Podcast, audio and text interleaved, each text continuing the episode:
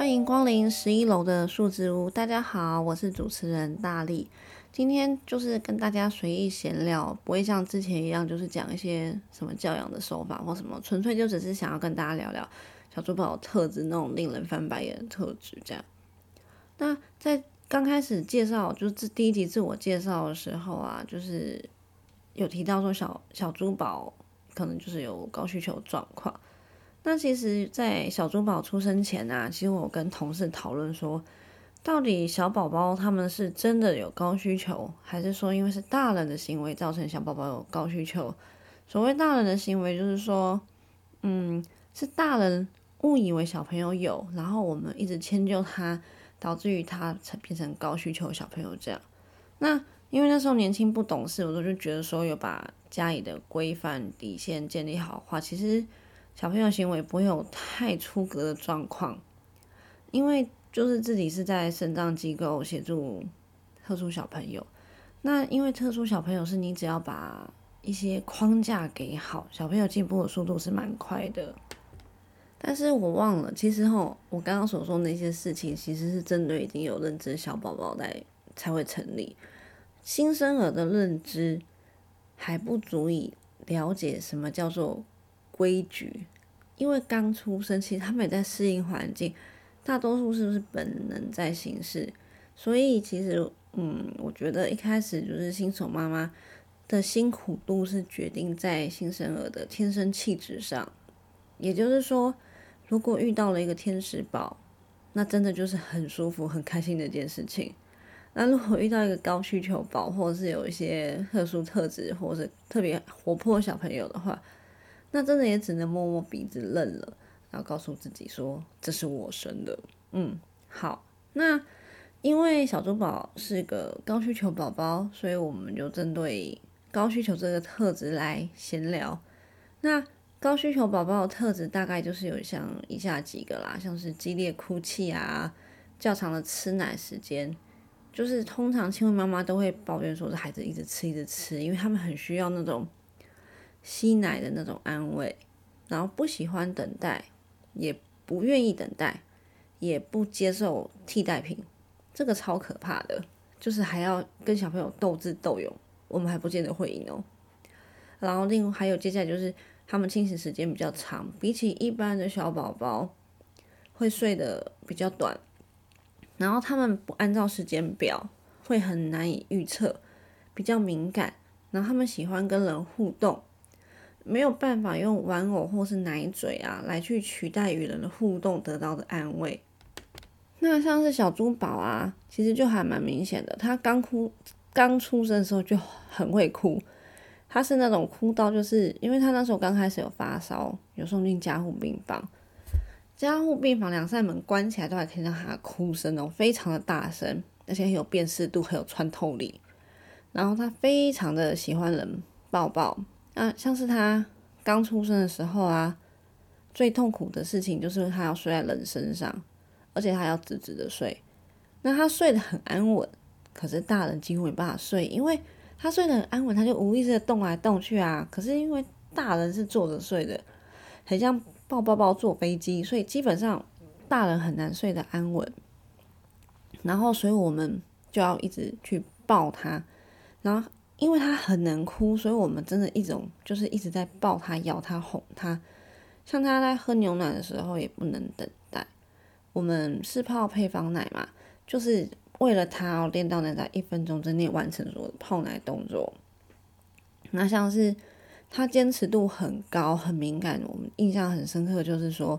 像小珠宝是嗯，喝奶要有一定的温度，太冷太热不喝。怎么样都不喝，而且还会把它全部这样用舌头把它顶出来。那他很坚持，你要强迫他真的很难。我曾经有让他哭过两个小时，他就是可以哭哭停、哭哭停、哭哭停，这样连续一直哭哭两个小时，就只是因为他可能想要喝奶，然后或者是说他可能想要呃抱抱，或者是抱抱走，嗯，这样之类的。那听起来高需求这件事情好像是。不可解的，而且很痛苦。但是根据我这样走过来经验，其实还是有得解啦，只是过程真的很累，然后爸妈就会一直翻白眼、翻白眼、翻白眼。呃，我个人觉得要去解套高需求这件事情啊，其实在他是新生的时候，其实就是宝宝什么需求，你就尽量去满足就好了。那许多高需求宝宝的爸爸妈妈会告诉你，他们走过来的心得就是抱就对了，没有错，因为。拥抱可以提供本体觉刺激，然后还有触觉刺激，会让人很心安。就像是我们上一集有提到说，在亲子共读的时候可以拥抱小宝宝，这会是很有安定感的一件事情。当然啦，就是我们一直拥抱，就会先遇到我们全身酸痛，然后手跟背都会很痛。那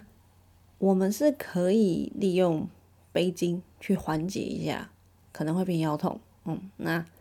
呃，我自己是因为利用专业知识，有一些知识上的摆位，让自己没有那么疼痛。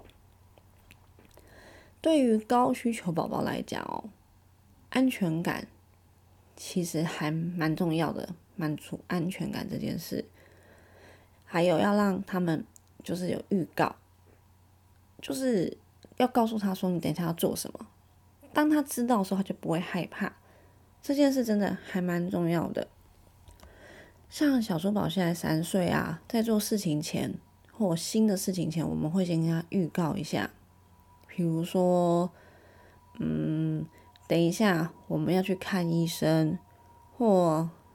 等一下我们要去餐厅吃饭，会有谁？先讲过，小猪宝情绪就不会爆炸，而且也会知道他有在忍耐。那如果没有预告，他会自己幻想一个东西，当我。去做事情跟他幻想的东西相悖的时候，就会爆炸。嗯嗯，然后另外一个就是呃，我觉得生活要拉规律化，因为刚刚提到安全感这件事情，生活规律化会让小宝宝更有安全感，这也是可预期的一部分。像是间隔固定时间的喝奶啊，固定仪式啊，或固定时间起床，固定时间睡觉，固定时间出门，就是有一样东西不要太固定。照顾人手越多越好，这是过来人的经验，不然妈妈会真的很累。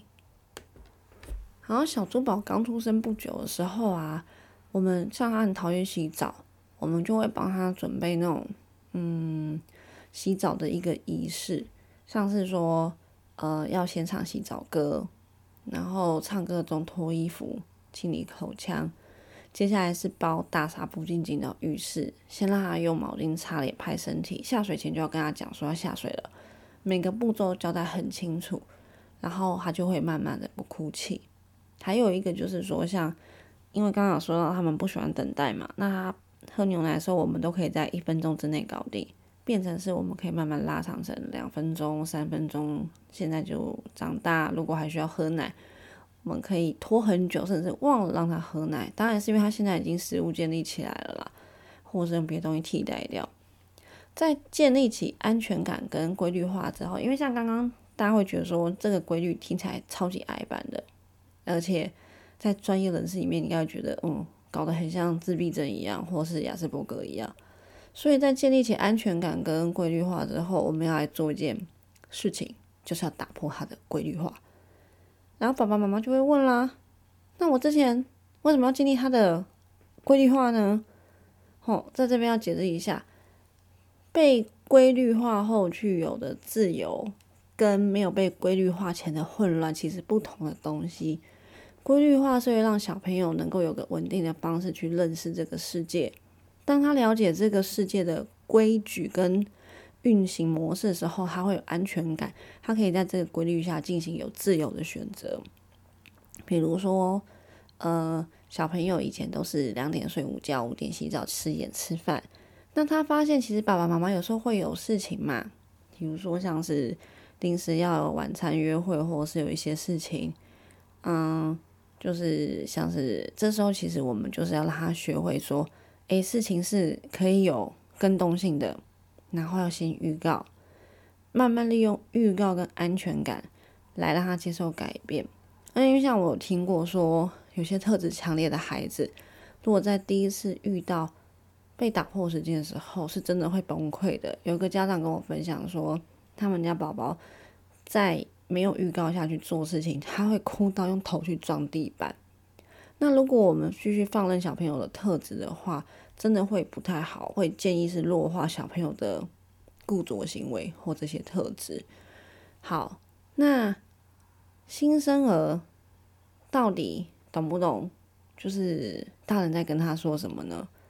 其实我是觉得是可以的，就是我们这样子去教小宝宝，可以明显看到，就是说，